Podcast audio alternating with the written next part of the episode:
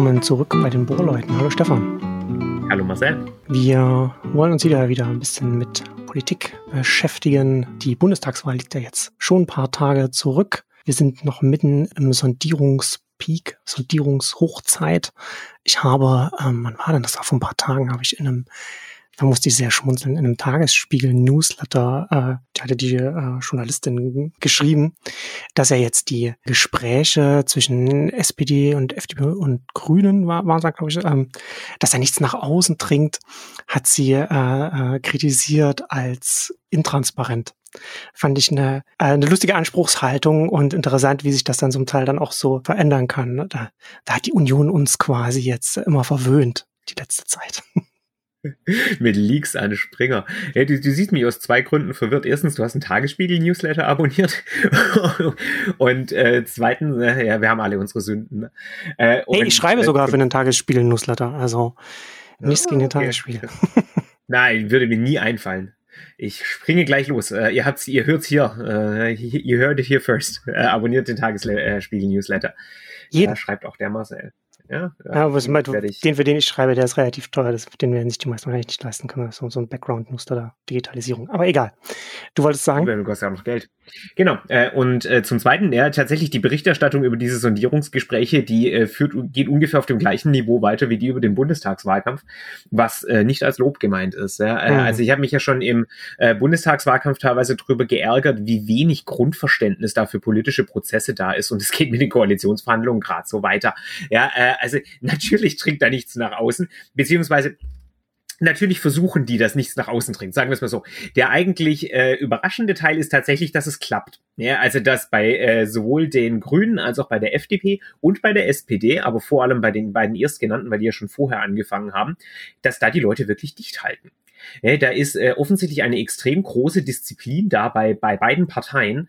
Äh, die äh, machen das äh, sehr, sehr professionell, was die ganzen Leaks, äh, die aus der CDU rauskommen, die wirklich wie ein Sieb wirkt dieser Tage, äh, die, die, die, die da diesen Eindruck von Unprofessionalität äh, in einen sehr markanten Kontrast stellen, sagen wir mal. Ja, Na, vor allem ist es ja noch, noch bemerkenswerter, dass es nicht zwei Parteien sind, äh, die verhandeln, also zwei Player, sondern, sondern, sondern drei.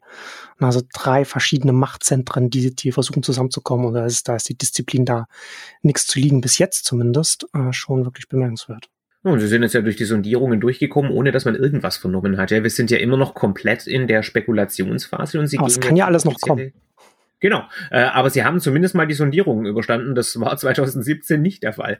Äh, also weder, dass sie aus den Sondierungen rausgekommen sind, noch dass das ohne Leaks abgegangen wäre. Also äh, das alles lässt darauf schließen, dass hier eine deutlich größere Professionalität herrscht. Und es ist auch äh, vor dem Hintergrund beachtlich, dass ja äh, immer wieder wir Medienartikel lesen, die schon orakeln, wie problematisch diese Ampel wird, weil ja äh, Grüne und FDP und SPD und FDP und die liegen sich ja bei so vielen Themen über Kreuz und wie stabil wird diese Regierung sein sein. Und ich meine, die Sondierungsgespräche lassen schon mal darauf hindeuten, dass das eigentlich ganz gut läuft. Ne? Weil äh, wenn es da wirklich krachen würde im Gebälk, dann würden wir das mitkriegen. Und das tun wir nicht. Die verzichten auch auf jegliche Angriffe gegeneinander aktuell, das äh, überlassen sie äh, effektiv komplett der politischen Konkurrenz und die ist weitgehend mit sich selbst beschäftigt. Deswegen haben die gerade äh, auch einen, äh, einen Breathing Space sozusagen, der sich hier äh, für sie auftut. Was nicht positiv sein muss, äh, können wir mit 2017 vergleichen, da hatten wir das Gleiche. Die SPD hat eine krachende Wahlniederlage erlitten, war mit sich selber beschäftigt, wie jetzt die CDU. Äh, deswegen waren auch da die Koalitionäre unter sich und das war eher schlecht. Da gab es keinen disziplinierenden Druck von außen. Äh, und jetzt, ich denke, der, der ist stärker. Also die FDP vor allem verspürt ganz offensichtlich einen ziemlich großen Druck äh, die, dass diese Koalitionsgespräche nicht an ihnen scheitern, um es mal so zu formulieren. Ja? Die, es kann durchaus sein, dass die noch scheitern, äh, aber die, äh, die FDP versucht alles, was in ihrer Macht steht und muss das auch tun, äh, dass es nicht so aussieht, als ob sie es sind. Ich will gar nicht in die Litigation wieder gehen von 2017, wer war schuld äh, und so weiter und so fort. Ich habe da meine Meinung, aber äh, die Debatte ist tot, äh, sondern äh, einfach, äh, es geht um Wahrnehmungen und äh, aktuell machen die da eine sehr gute Figur. Das, das muss man einfach ganz klar sagen. Und ich habe dann äh, zum Beispiel so einen Artikel gefunden äh, in der Welt. Äh, und äh, da haben die als die große Neuigkeit verkündet aus den Sondierungen. Das war eine der wenigen Sachen, die überhaupt rauskamen. Ich, ich zitiere, die FDP will bei Steuererhöhungen und Schuldenbremse hart bleiben. Und dann stehe ich so da, Ach, ach was. ja, die, äh, die beiden Kernforderungen, die äh, schon immer erhoben worden, äh, wurden und äh, selbstverständlich wollen die da hart bleiben. Ja, äh, das, äh, das ist keine Neuigkeit. Das ist, was die seit Monaten und Jahren sagen, was allen von Anfang an klar war nur noch einmal als Botschaft verpackt. Äh, wir, wir liefen vor fünf Minuten geradeaus und wir laufen immer noch geradeaus. So, das ist ungefähr das, das Level auf dem das hier abläuft, aber es gibt eben keine anderen Informationen darüber. Und äh, wo wir gerade dabei sind, bei Dingen, die die FDP schon immer gesagt hat und die schon immer klar waren, ich fress wirklich einen Besen, wenn Christian Lindner nicht als Finanzminister aus diesen Koalitionsverhandlungen rausgeht. Das mag man persönlich äh, sehr bedauern und das tue ich auch, aber das wird sich nicht vermeiden lassen. Und das war von Anfang an klar. Wenn also irgendjemand so tut, als ob das ein Verhandlungsgegenstand wäre oder als ob das irgendwie in Frage steht, hm. dann, äh, dann weiß ich auch nicht. Aber dann habe ich eine Villa in Venedig, die ich dem verkaufen möchte. Also das ist wirklich äh, eine von den von den klarsten Sachen hier. Ja. Und ich habe äh, den noch als letzten Punkt und dann äh, lasse ich dich kommentieren. Äh, ich habe da eine Umfrage gefunden, die äh, packe ich auch in die Show Notes. Wen wollen die Deutschen als Finanzminister? Und das ist beeindruckend. Äh, zur Wahl wurden gestellt Lindner oder Habeck was ja auch schon mal eine ganze Menge Prämissen in der Fragestellung hat, aber das mal dahingestellt. Und Lindner hat da über 40 Prozent und Habeck gerade mal knapp über 20. Das heißt, nicht einmal eine Mehrheit im sogenannten linken Lager, also SPD und Grüne, wünscht sich jemand anderen als Lindner als Finanzminister. Und es gibt sowas wie eine politische Schwerkraft und die sehen wir hier wirken. So, jetzt bist du dran. Ja, das stimmt wahrscheinlich. Ist genauso wie das, das äh, Umweltministerium natürlich bei den Grünen landen wird. Die Frage ist natürlich bei den, bei den Gesprächen oder bei dem, was dann rauskommt, wie viel Macht dann ähm, beim grünen Umweltministerium liegen wird. Finanzministerium hat ja äh, zum Teil aufgrund der Finanzen ein gewisses Vetorecht bei ganz vielen Dingen oder, oder, oder eine Veto-Macht und das soll ja dann bei dem Umweltministerium soll und muss das ja jetzt einfach auch damit reinkommen. Und da ist natürlich dann, äh, da wird man dann halt sehen, wie sich das dann austarieren wird. Und das ist ja dann eher das, glaube ich, das Interessante, als welche Person wo dann an, an der Spitze dann äh, stehen wird. Das ist auch wirklich die spannendste Frage äh, im Endeffekt. Wie werden die Machtgleichgewichte innerhalb dieser Koalition nachher verteilt sein? Und das ist wirklich der Punkt, den wir jetzt die zweieinhalb Wochen nach der Bundestagswahl. Das fühlt sich schon äh, an. ja, ohne Witz. Äh, das fühlt sich so an, als wäre schon wieder ewig zurück. Ja. Ähm, aber das ist wirklich der Effekt, äh, den wir hier äh, ganz klar äh, sehen können, dass das abzuschätzen sozusagen ist praktisch unmöglich. Das ist ein Blick in die Glaskugel, weil das hängt nicht davon ab, wer welches Ministerium bekommt. Genauso wie die Machtstellung jetzt während der Koalitionsverhandlungen nicht von den Prozenten abhängt. Die FDP ist der kleinste von diesen Koalitionspartnern, aber die hat die, die größte Macht in Händen, weil die hat die Veto-Power äh, innerhalb von dieser Ampel äh, also die, die reine Arithmetik selbst spielt keine große Rolle.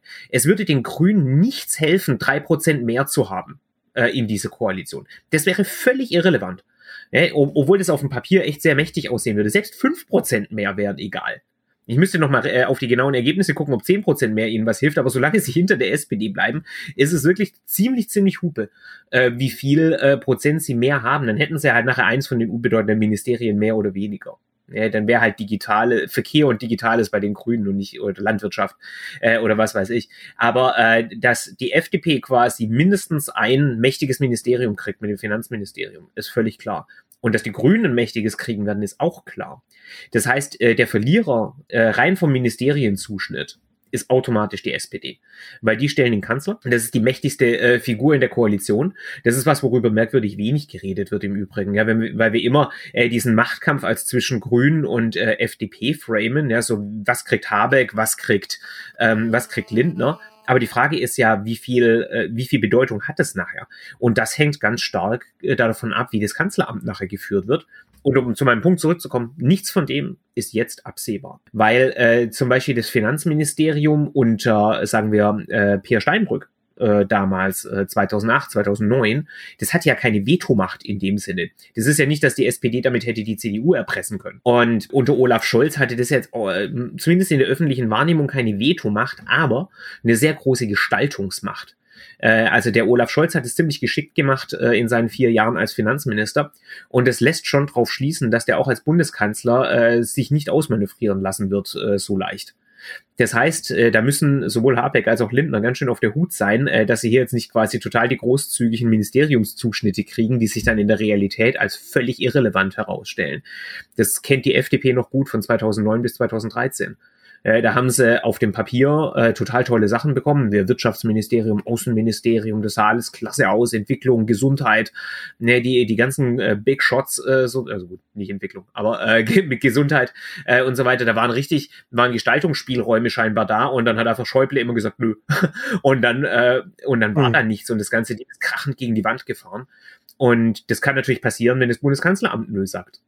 Äh, also das ist noch völlig unabsehbar, wer in dieser Koalition nachher, um dieses berühmte Schröder-Wort zu verwenden, Koch oder Kellner ist. Irgendwas, was dich in den letzten zwei Wochen jetzt so besonders äh, überrascht hat, vielleicht auch von der von der Unionsseite, wo was was da oder oder ist alles genauso abgelaufen, wie man das wie man das erwartet hätte bis jetzt? Ich hätte nicht erwartet, dass die den Lasche zu schnell abschießen. Äh, ich hätte erwartet, dass der sich noch etwas länger halten kann. Aber ich finde ja, ich finde eher, dass er, dass er sich schon, also gut, es ist nicht lang jetzt, aber dass er sich für sein, für seine Performance und für, für das Ergebnis, wie auch immer, wie viel, wie viel Schuld er dafür trägt, er bekommt dann einfach die Schuld dafür, sich noch relativ gut noch gehalten hat, dafür, wie, wie, wie zerstritten die Union ist aktuell.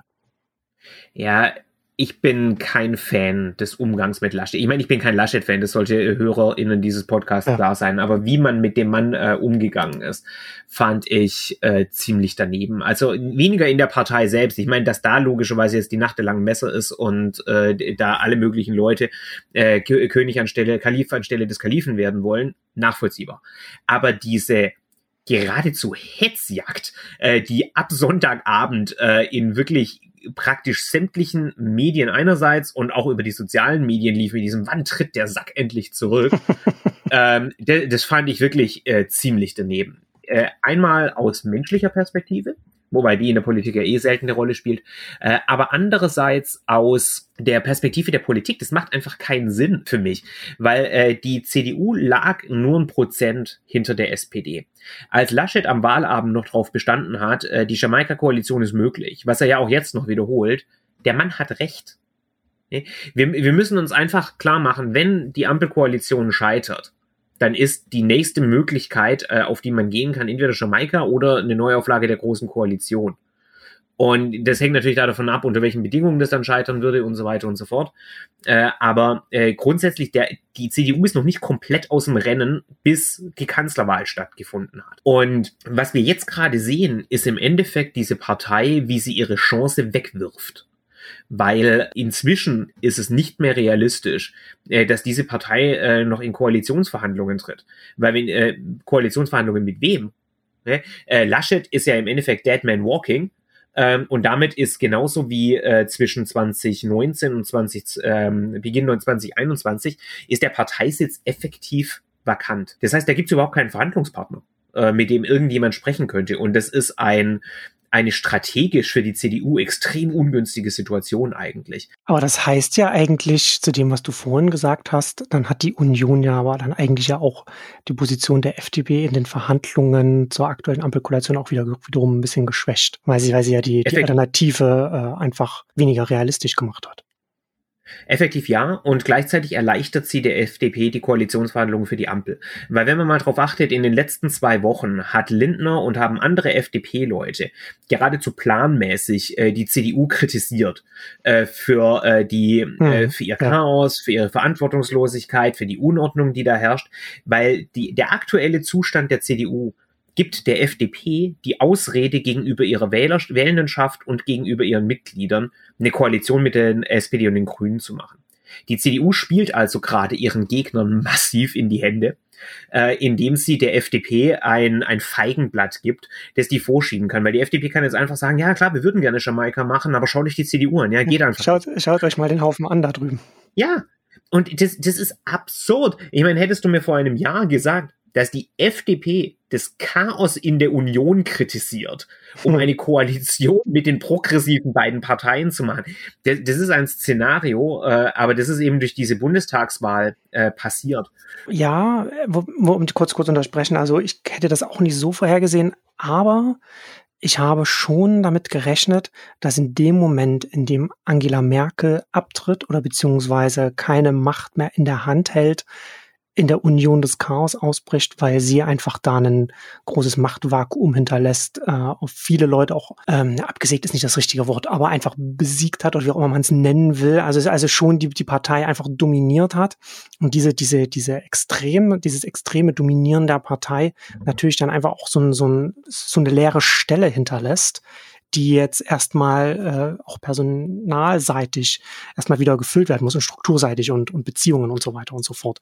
Und ich glaube, dass da auch einfach intern jetzt, dass da keine Disziplin da ist, ist einfach auch, das geht ja wiederum zurück bis hin zum, bis hin zu, wie, wie Laschet zur Kandidatur gekommen ist und so weiter, dass man da intern, dass da ganz viele einfach unzufrieden sind weiß ich nicht. Also so ein bisschen konnte man schon damit rechnen, dass, dass, dass es sehr tumulthaft in der Union werden würde, wenn dieses Machtzentrum Merkel abtritt. Ja, äh, de definitiv. Ich meine, sowas hat immer Verwerfungen. Das lässt sich ja überhaupt nicht vermeiden. Ich glaube, mein Punkt äh, ist mehr der, dass erstens, ich glaube, der Zustand der CDU und was gerade in der CDU passiert und wo das hingeht, ist ja äh, verdient seine ganz eigene Folge. Ähm, aber äh, in aller Kürze sozusagen, die Frage ist weniger, dass sie ein Machtvakuum irgendwo hinterlässt, weil jemand, der so unangefochten an der Spitze steht für so lang, der hinterlässt zwangsläufig eins. Dass Laschet diese Machtstellung nicht haben konnte oder irgendjemand in der Partei, ja, das war von Anfang an klar. Ja. Aber dass das eben äh, in so krass ähm, äh, zerfaserte Fraktionen zerfällt, so schnell äh, das muss ich echt sagen, das hatte ich nicht auf dem Radar und das ist strategisch gesehen für die Partei nicht clever. Ja, und die, äh, man sieht ja jetzt bereits, wer sich da äh, jeweils in Stellung bringt. Ja, wir haben äh, Merz, äh, der, äh, der sich da wieder als Sprengmeister äh, betätigt und ja im Endeffekt eine Revolution in der Partei anführen will, aber äh, so gefühlt irgendwie Angst vor der eigenen Courage hat. Dann haben wir Norbert Röttgen, äh, der es nochmal probiert. Wir haben den Brinkhaus, äh, der sich positioniert und das sind nur die offensichtlichsten Kandidaten hier. Ähm, also da, äh, da ist einiges äh, in Bewegung und äh, ja, aber äh, die, eben dieses Chaos sorgt da dafür, äh, dass die anderen eine geeinte Front präsentieren können, ohne dass es sie was kostet. Also wenn du annimmst, dass die CDU äh, immer noch als geeinte Partei auftreten würde, dann könnten die der FDP ein Feuer unter dem Arsch machen, äh, jenseits von Gut und Böse. Ja, also ihr koaliert mit den Sozial Sozialisten und äh, hier total. Ihr seid Teil des Linksrutsches. Ja, Teil des Links. Und ich meine, die haben es versucht, aber es war wirklich lächerlich. Ja, ja. Und da steckt halt auch nichts dahinter, weil die FDP muss nur sagen, ja, ihr seid ein Chaoshaufen, hilft halt nichts. Und damit ist das Thema durch. Aber wenn die CDU noch eine geeinte Front präsentieren würde, könnten sie, das, äh, könnten sie da wesentlich mehr Probleme machen, als sie aktuell tun. Ich bin froh, dass sie es nicht machen. Ja, ja ich, bin, ich bin da auch Fan davon, von der Entwicklung, muss ich, muss ich auch ganz klar sagen. Aber das ist eben die, die Analyse äh, dieser, äh, dieser Situation, wie sie sich für mich darstellt. Und wir haben halt äh, eben diese, äh, diese Themen. Und äh, in der CDU ist ja wirklich völlig unklar, äh, wie das jetzt weitergeht. Aber ich will versuchen, noch meinen letzten Punkt vom Anfang wieder aufzugreifen, nämlich warum ich es für einen Fehler halte, den Laschet so schnell abzuschießen. Äh, weil diese Jamaika-Option ja tatsächlich weiterhin auf dem Tisch lag. Ja, in der Berichterstattung, in der Wahrnehmung dieses Bundestagswahlergebnisses vergisst man leicht, dass äh, wenn ich ein bisschen an den Zahlen rumspiele, der Laschet als Gewinner vom Platz geht. Ja, wenn ich sage, die Grünen haben zwei Prozent mehr und die SPD zwei Prozent weniger, dann würde Laschet aktuell Koalitionsverhandlungen für Jamaika führen. Wenn die Linke zwei Prozent mehr hätte und die SPD zwei Prozent weniger, würde Laschet aktuell Koalitionsverhandlungen für Jamaika führen. Der wäre der natürliche nächste Kanzler, ohne dass sich dieses CDU-Wahlergebnis auch nur ein Jota ändert. Und wie gesagt, bei der SPD hätten wir nur zwei Prozent. Da reichen sogar anderthalb Prozent äh, da dafür. Und das ist praktisch nichts. Das ist eine reine Wahrnehmungssache, ja, äh, ein, was ich vorher politische Gravitation nannte. Weil die SPD die stärkste Partei ist, zieht die jetzt quasi äh, da vorne hin. Das ist ein ein Reversal äh, von dem, was 2005 passiert ist, wo Schröder diese Aufholjagd noch hingelegt hat und wo die mhm. SPD dann ein Prozent hinter der CDU gelandet ist. Wäre die damals genau umgedreht gewesen, SPD 35 und CDU 34, dann hätte Schröder entweder eine große Koalition unter seiner Führung gemacht oder eine Ampelkoalition und Merkel wäre als CDU-Vorsitzende erledigt gewesen und zwar genauso schnell wie Laschet jetzt. Ne? Alles, was das ausmacht, ist dieses eine verdammte Prozent. Und wenn wir eben gucken, was mit Merkel passiert ist, die in einer ähnlichen Situation war wie Laschet 2005, nur eben mit dem Prozent mehr statt mit dem Prozent weniger, da wäre ich wirklich vorsichtig, äh, da quasi ihn jetzt ähm, rituell auf den Altar zu schmeißen und als Opferlamm zu schlachten für alle Sünden. Und das ist genau das, was hier passiert. Weswegen ich auch diese äh, Hitzreaktion, die ich vorher nannte, so unangemessen finde. Ja, Im Endeffekt wird hier ein, äh, ein Ritualopfer verlangt. Ja, der Laschet soll quasi für unsere Sünden, in Anführungszeichen, äh, den politischen Tod sterben. Das ist, das ist das, was, äh, was mit diesem Geschrei passiert. Wir brauchen ein Opfer, wir brauchen einen Schuldigen. Und dieser Schuldige ist identifiziert als der Typ, den sie eh nie leiden konnten, nämlich Laschet. Und äh, der soll jetzt quasi büßen äh, so so als Reinigung. Ja, und ich, ich lade das wirklich absichtlich so rituell und religiös auf, weil ja wirklich die Idee ist, wenn wir den opfern als CDU, dann haben wir alle Probleme gelöst. Ja, unser, unsere Wahlniederlage war dann quasi nur Laschet äh, und wir müssen uns keine weiteren Gedanken machen. Und das ist natürlich Bullshit. Äh, aber und es ist ein extrem selbstzerstörerischer Kurs, den die fahren. Und ich meine, ich bin kein CDU-Fan, von daher macht ruhig. Äh, aber ich finde es äh, gegen, ich finde es einerseits unklug äh, und andererseits gegenüber Laschet äh, ziemlich arschig, um es mal milde auszudrücken. Ja, aber was du mit deinem Verweis auf die wenigen Prozent ja eigentlich uns allen sagen willst, ist, jede Stimme zählt immer. Richtig. Ja, also dafür haben wir bei dieser Wahl mal wieder einen echt guten Beweis. Ja, Im Gegensatz zu anderen Wahlen. Also ich wäre sofort bereit zu sagen, bei so 2017, 2013, da hat nicht jede Stimme gezählt. Das, da war das Ergebnis äh, von Anfang an im Endeffekt relativ klar und unspannend. Und wir sehen das jetzt halt 2021, was das bedeutet wenn wir eine knappe Wahl haben. Ja, was das mit Emotionen macht, was das mit politischen Dynamiken äh, macht. Weil ich meine, Merkel 2017 sind halt die Jamaika-Koalitionsverhandlungen gescheitert. Okay, ja, Neuwahlen passt, gewinnt die CDU auch wieder. Äh, große Koalition passt, ist die CDU stärkste Partei. Ja, da waren lauter Optionen da. 2021 ist das alles ein viel, äh, ein viel höher, Spiel mit viel höherem Einsatz ne, weil, äh, weil völlig unabsehbar ist, äh, was da jeweils passieren wird. Und weil jede Seite Optionen hat und nicht nur eine. Und äh, deswegen hatte der Laschet durchaus recht, rein strategisch und taktisch gesehen, als er am Sonntag des Wahlabends gesagt hat, ich habe den Anspruch, eine Jamaika-Regierung zu führen und ich hoffe, äh, dass das irgendwie hinhaut. Das war ja quasi seine Aussage, ja. Und wenn es nicht hinhaut, würde ich auch in eine große Koalition gehen. Das war seine zweite Aussage. Und es war rein strategisch gesehen, wenn man äh, die Macht erhalten möchte, war das der richtige Pfad. Das Problem ist, dass die CDU die Macht gar nicht mehr erhalten will. Aber wie gesagt, das, äh, das führt zu weit. Da würde ich wirklich in eine. Naja, ob sie die Macht nicht halten will, ich glaube, dass man da einfach, ich glaube, dass 16 Jahre Kanzlerschaft so eine Partei dann einfach sehr undiszipliniert macht, was das angeht, wo man ja. einfach auch eine Anspruchshaltung einfach hat. Nicht als Partei, sondern als ganz viele äh, Funktionäre als Privat, äh, als Person, als einzelne Person dann einfach die entsprechende Anspruchshaltung an, an ihre persönliche Macht im Machtgarant äh, Union haben. Und da ist das halt jetzt einfach so zusammengekracht. Und deswegen finde ich es auch so bedauerlich, wenn, äh, wenn diese Verhandlungen, die Kompromisse, die Taktik und die Strategie, wenn das immer in, in der Berichterstattung einerseits und auch in der Rezeption andererseits von, von den Leuten, die das dann lesen und hören, ja, wenn es dann immer so negativ gepackt wird, weil ich meine, so funktioniert das Ganze halt. Das ist wie wenn ich einem Unternehmen vorwerfe, dass es einen möglichst hohen Preis bei möglichst niedrigen Produktionskosten haben will. Das machen Unternehmen. Äh, so, so funktioniert das. Und genauso ist Politik. Äh, was das ist übrigens macht. auch in der Planwirtschaft so. Auch, da, der, auch der, ja, auch der Funktionär, der die Plan, der, der Wirtschaft plant für die nächsten fünf Jahre, will nicht mehr äh, dafür an Ressourcen ausgeben als nötig. Genau. Und jeder, äh, der in der Politik ist, will Macht. Weil warum sollte ich sonst in die Politik? Nur mit Macht kann ich irgendwas erreichen. Das heißt, das, äh, das quasi jedes Mal so als halb skandalös hinzustellen, das ist nicht hilfreich. Ja, äh, das, äh, ich muss mir das anschauen und wenn ich dann eben, und dann sehe ich auch Dinge, wie zum Beispiel eben, was innerhalb der CDU passiert, weil eben unterschiedliche Level von Macht gewollt werden. Ja, Laschet will die Macht des Kanzleramts oder zumindest die Macht eines Ministerpostens. Während jemand wie Merz äh, oder äh, Röttgen die wollen die Macht innerhalb der Partei. Und das sind unterschiedliche Dinge mit unterschiedlichen Zielen, die unterschiedliche Strategien erfordern. Jemand wie Merz, der verlangt einen Mitgliederentscheid äh, über den nächsten Vorsitzenden. Der verlangt äh, eine Rechtswende. Ob die der CDU mehr oder weniger Stimmen bringt, ist dabei effektiv beside the point. Weil wenn die CDU das macht, hat er mehr Macht als vorher. Selbst wenn die CDU da dann nach 15 Prozent abrutscht, er wäre der unumstrittene Herrscher dieser 15 Prozent. Ja, das ist ein, äh, das ist eine ganz andere ja, größeren Teil von dem kleineren Kuchen.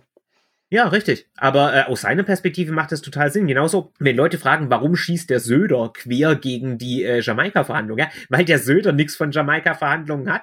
Äh, der, äh, der Söder, der ist bereits voll auf Oppositionskurs äh, und äh, ist bereit, äh, sich als die, äh, sich als äh, Identifikationsfigur äh, der Konservativen und als die bessere Variante von Schwarz-Grün äh, zu inszenieren. Für ihn äh, hat es keine Attraktivität, eine Laschet geführte Bundesregierung zu sehen. Das ist ist, aus seiner Perspektive macht es absolut Sinn. Und nur wenn ich, äh, wenn ich mir eingestehe, dass das die Anreize sind, dass das die Dynamiken sind, dann kann ich verstehen, was da passiert. Ansonsten schreibe ich Artikel und frage mich, warum aus den Koalitionsverhandlungen nichts nach außen dringt. Ja, das, äh, das ist das, was dann rauskommt.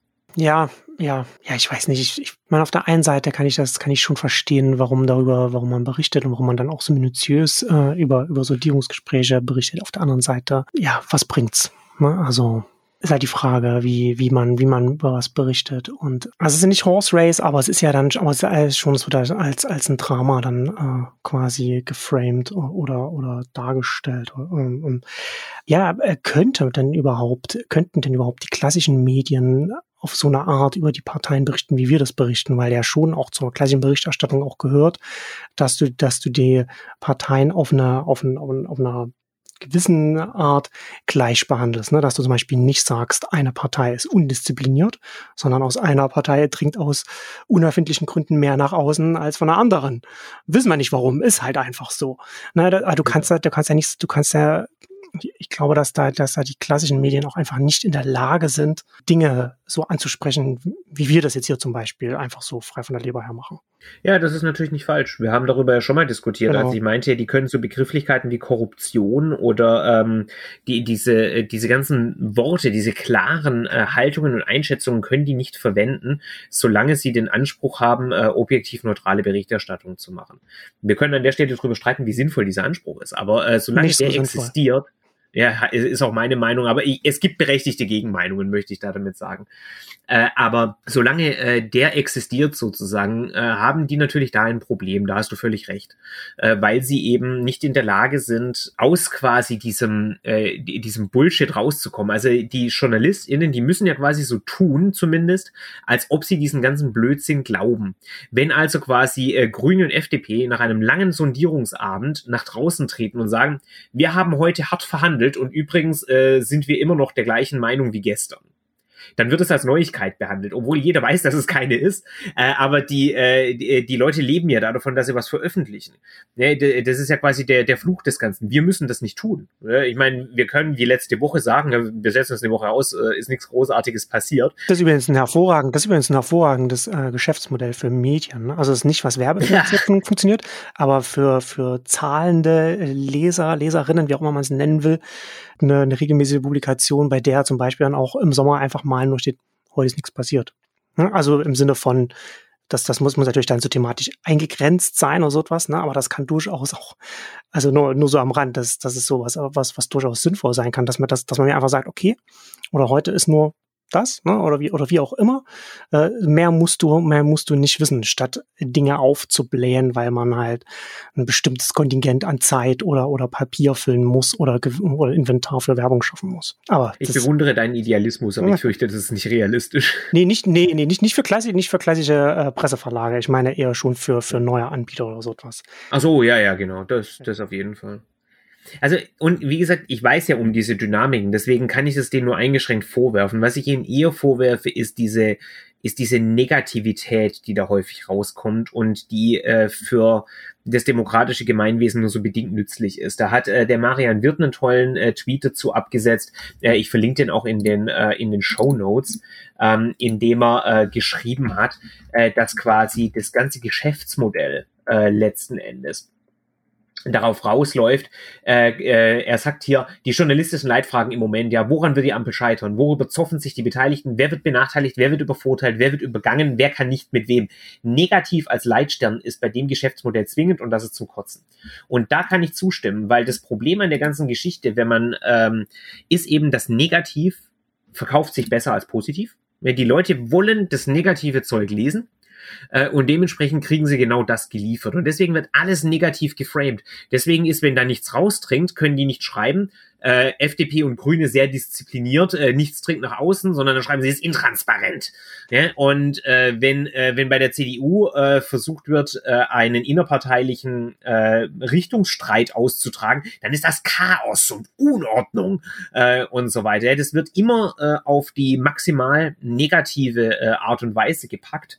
Und das ist tatsächlich aus meiner Perspektive ein Problem, weil die reine Menge könnte man natürlich auch positiv backen. Und wie gesagt, auch hier sind nicht die Medien äh, die Hauptverantwortlichen, sondern das sind diejenigen, die es konsumieren, weil wir wollen das nicht anders. Äh, und äh, also wir ja. jetzt so als Kollektiv. Ne? Als Gesellschaft, äh, und, ja, ja. Das ist ja genau das gleiche Thema auch mit, mit den algorithmischen Feeds, mit Facebook und so weiter. Dass, ja. dass, ja, das ist ja nicht, dass ein, dass ein Facebook-Algorithmus oder Twitter oder irgendwas das Negative hochspielt, sondern das Negative erzeugt einfach intensivere Emotionen und Engagement und so weiter. Ne? Dass man halt mehr sich dann damit auseinandersetzt, was wiederum zu mehr Interaktion führt, die gemessen werden und dann das wieder weiter hochgespült wird. Deswegen ist es auch so lächerlich, sich da äh, quasi dann über, über diese neuen sozialen Medien zu echauffieren, weil die äh, klassischen Medien können das auch sehr gut. Genau. Und genau. die konnten das schon vor Facebook. Äh, also da, da gibt's äh, da gibt's wenig Neuigkeiten. Und äh, ich glaube tatsächlich, dass da der einzige äh, Ausweg in Anführungszeichen ist, zu deutlich parteiischer, parteiischerer Presse zurückzukehren. Ja, weil in dem Moment, wo ich halt dann wieder äh, als größte deutsche Zeitung sowas wie den Vorwärts hab oder sowas, da kriege ich dann natürlich positive Nachrichten über die Koalitionsverhandlungen. Ja, ähm, aber äh, das hat natürlich den Nachteil, dass jede Objektivität und jeder Objektivitätsanspruch flöten geht. Also so oder so, ich werde keine perfekte Welt bekommen äh, aus diesem ganzen Ding. Ich habe noch eine, äh, eine Beobachtung äh, zum, äh, zu dieser Mediengeschichte, um an das Thema was dran zu machen. Ich weiß nicht, ob du sie gesehen hast. Ich hab's, äh, da lief jetzt diese Kevin Kühnert-Dokumentation. Ich habe viel äh, davon von gelesen und, und wie, wie gut das Leute finden. Ich bin noch nicht dazu gekommen, sie, sie anzuschauen, aber sie ist, äh, hat sich sehr lange in meiner Twitter-Timeline gehalten von Leuten, die begeistert waren davon. Äh, genauso geht's mir auch. Ich habe sie auch noch nicht gesehen. Ich habe die Hoffnung, bald damit anfangen zu können. Da sind wir ja perfekt geeignet, dafür darüber zu reden.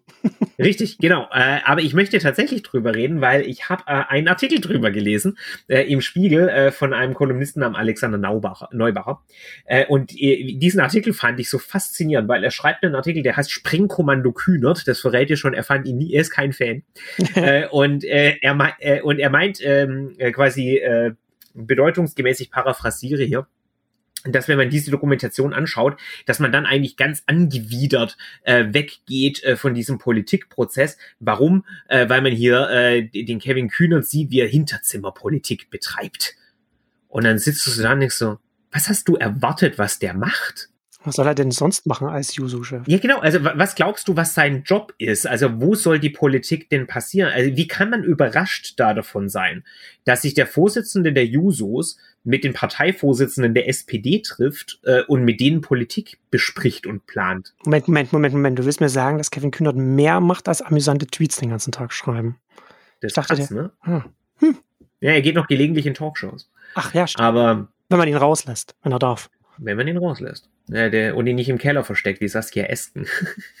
Was ja auch so ein dummes Narrativ ist. Aber ähm, äh, hat man ja auch so schnell schon wieder vergessen, ne? was da, was da so zum Teil.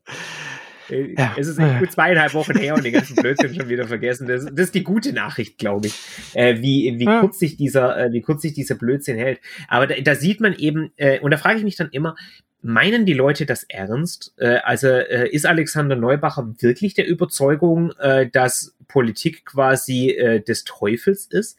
Und wenn ja, warum schreibt er dann äh, Kolumnen im Politikteil des Spiegel? Also das ist mir einfach unklar.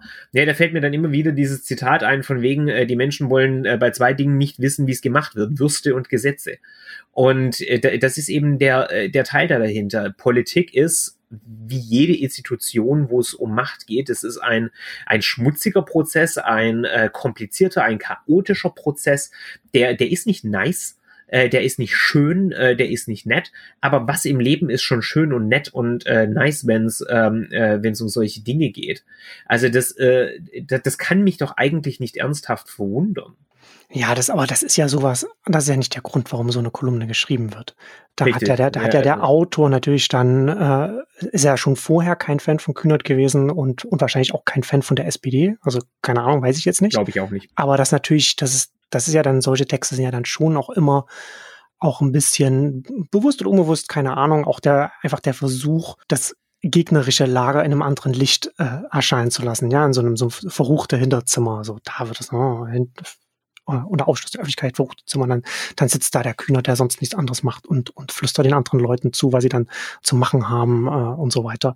Das ist, glaube ich, schon einfach so ein bisschen einfach daraus herauskommend. Ja, absolut. Und ich meine, es läuft ja in alle Richtungen, das machen ja alle. Ja, das ist ja genauso, wenn, wenn sich Progressive drüber aufregen, boah, der Lindner will das Finanzministerium nur, um äh, die Pläne von SPD und Grünen zu blockieren. Ja, ach was. Das stellt ja für mich, sowas stellt ja für mich dann eher in Frage, so den, den, den Sinn und Zweck von solchen Kolumnen im, im Spiegel.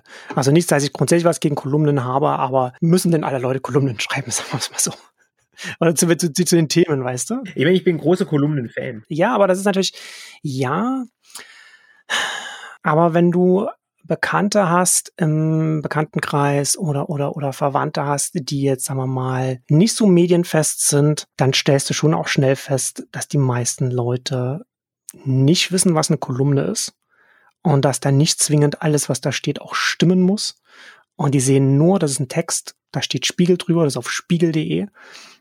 Und das ist, und die denken, dass das einfach äh, ein, ein, ein faktengetragener Text von der Redaktion ist. Die, da weiß man nicht, was das, dass das eine Kolumne ist, dass da eine Einzelperson eine Meinung äh, kundtut, die nicht zwingend äh, realitätslos gelöst sein muss, die aber auch nicht irgendwie etwas sein muss mit Fakten, Fakten, Fakten oder mit etwas, wo, wo äh, dann jemand gesessen hat und gesagt hat, hier, diese Formulierung trifft die denn wirklich zu, was du hier schreibst?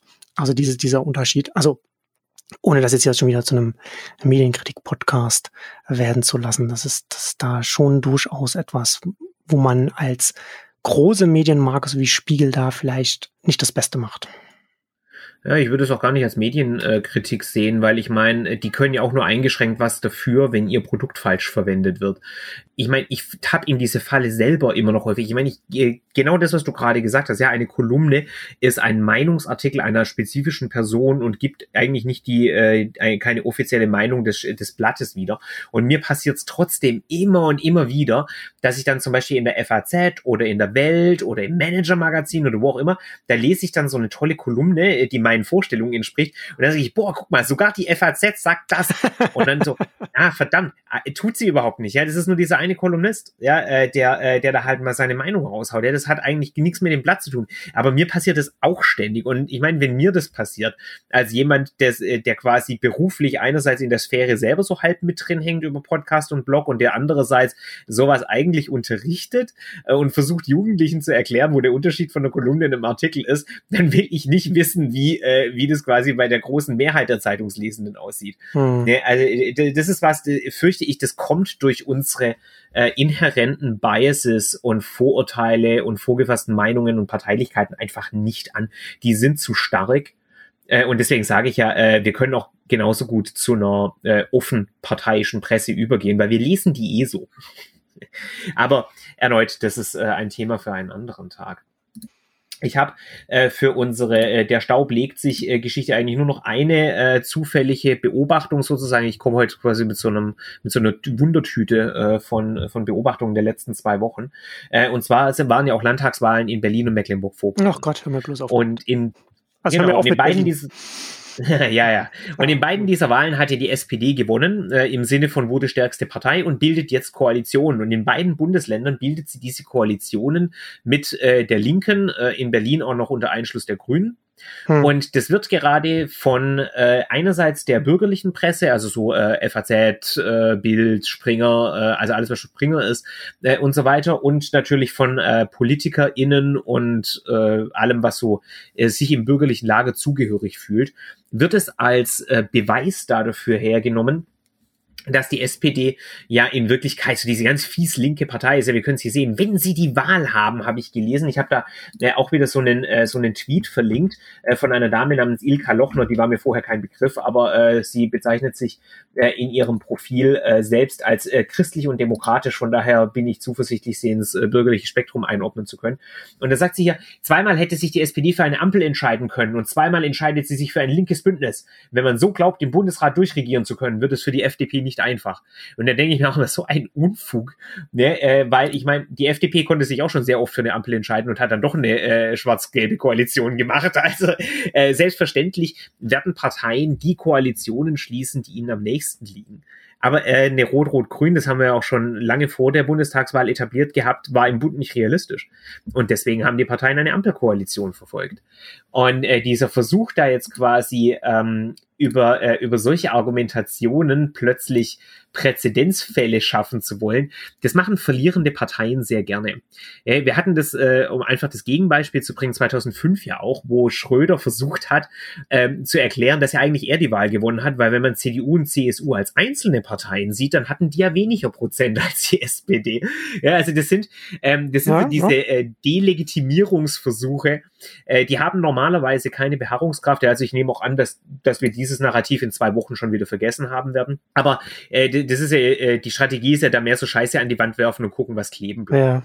Ja. ja wobei ich, schon, wobei ich da schon eine, eine der wenigen Male, wo ich jetzt, also hätte ich nicht gedacht, dass ich 2021 nochmal sagen würde, dass ich da Gerhard Schröder zustimme. Also nicht, nicht von dem, was er heute so von sich gibt, aber da hat er schon damals schon mal recht gehabt. Möchte ich nur noch mal, da bleibe ich auch dabei, CDU, CSU, die sollten, die sollten voneinander getrennt betrachtet werden, diese Sonderbehaltung, äh, Sonder, Sonderbehandlung finde ich nach wie vor äh, unmöglich und es äh, muss enden. Aber was ich noch sagen wollte, zu dem, was du jetzt ja auch äh, rausge rausgezogen hast, da musste ich auch noch mal daran denken, dass, dass diese, diese Gleichstellung im bürgerlichen Lager immer, ja, wenn da mit der Linken koaliert wird, warum soll dann zum Beispiel auch nicht die Union mit der AfD koalieren? Wird, oder die Linke ist so schlimm wie die AfD, das wird ja immer so in, den, in einen Topf geworfen. Und diese, diese, diese, diese Gleichsetzung da ist ja schon so eine, so eine Normalisierung der AfD, die uns schneller noch an so Koalitionen ranbringen wird. Und das finde ich, das finde ich sehr, sehr, sehr, sehr äh, beunruhigend. Ja und nein. Äh, ich äh, teile deine Beunruhigung diesbezüglich, aber äh, ich würde das insofern relativieren, als dass die CDU äh, aktuell das Argument in einer etwas abgewandelten Form bringt, wie du es gerade dargestellt hast, weil was die sagen ist nicht, äh, die Linke ist genauso schlimm äh, wie, also genau, also warum sollten wir nicht mit der AfD koalieren, wenn ihr mit der Linken koaliert, sondern was die sagen ist, Linke und AfD sind gleich schlimm und mit beiden sollte man nicht koalieren. Der Trick ist natürlich der, äh, dass die CDU viel mehr Möglichkeiten außerhalb der Linken zu koalieren hat. Das mhm. ist ja mhm. relativ klar einerseits und andererseits ist die Linke einfach nicht so schlimm wie die AfD. Ja, ja. Aber genau. äh, ich würde mir Sorgen machen dann, wenn tatsächlich die Sprache innerhalb der CDU sich ändert und quasi argumentiert wird, äh, warum sollte eine Koalition mit der AfD ein Problem sein? Ihr koaliert ja auch mit der Linken. In dem Moment, in dem die dieses Argument aufmachen, haben wir ein ernsthaftes Problem. Äh, allerdings, äh, solange sie quasi andersrum äh, argumentieren, ist es ein politischer Angriff äh, auf die SPD in dem Versuch, äh, die Machtoptionen äh, der SPD und der Grünen zu beschneiden. Aber, ist, aber ist das nicht letzten Endes nur eine Eskalation der, der, der Argumentation, also eine Argumentationslinie, wo man sieht, okay, da kommt der nächste Schritt, da kommt der nächste Schritt, der nächste Schritt und dann kommt der Punkt? Weiß ich nicht. Ich meine, diese Argumentation haben sie ja schon immer. Ja. Äh, also ich meine, diese Argumentation hat die CDU gemacht, als seit 1983 die Grünen im Parlament sind. Äh, damals wurde es gegen Grün gemacht, ja, als da dann die erste rot-grüne Koalition kam, wann war das 85, 86 in Hessen. Äh, da wurde dann quasi argumentiert, dass das der krasseste Normenbruch äh, seit äh, seit Hitler quasi ist und der Einbruch der Linksradikalen. Dann ging das gleiche los nach 1990 mit Koalitionen mit der PDS und begleitet uns eigentlich seit 30 Jahren mittlerweile, ohne dass da jemals eskaliert wurde. Und es gab ja auch schon vorher mit den Republikanern und mit der NPD äh, zumindest in einigen Bundesländern die Möglichkeit, dieses Argument aufzumachen und es wurde nie gemacht. Ja, aber das kann man aber so nicht sagen, weil die Republikaner, NPD, die sind ja nicht satisfaktionsfähig. Das ist ja bei der AfD ist das ja anders. Die AfD ist ja der, der, der Wolf im Schafspelz. Ne? Da, da verpackt man sich ja noch ein kleines bisschen anders, wo, wo, also wie gesagt, ich bin mal gespannt, wo auf, auf Länderebene, äh, wo Sachsen dann in ein paar Jahren stehen wird.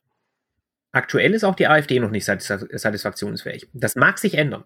Äh, aber aktuell äh, ist sie es nicht. Da übrigens auch noch so als nettes ja. Detail, die FDP hat ja jetzt äh, darum gebeten, slash gefordert, äh, im Bundestag nicht mehr neben der AfD sitzen zu müssen, weil die so eklig sind, äh, um es mal, äh, um's mal auszudrücken. Ja, sie haben sich darüber beklagt, dass äh, die ständigen, äh, die ständigen Zwischenrufe und die ständigen Beleidigungen und so weiter, die wollen sie nicht mehr hören, deswegen möchten sie gerne woanders sitzen.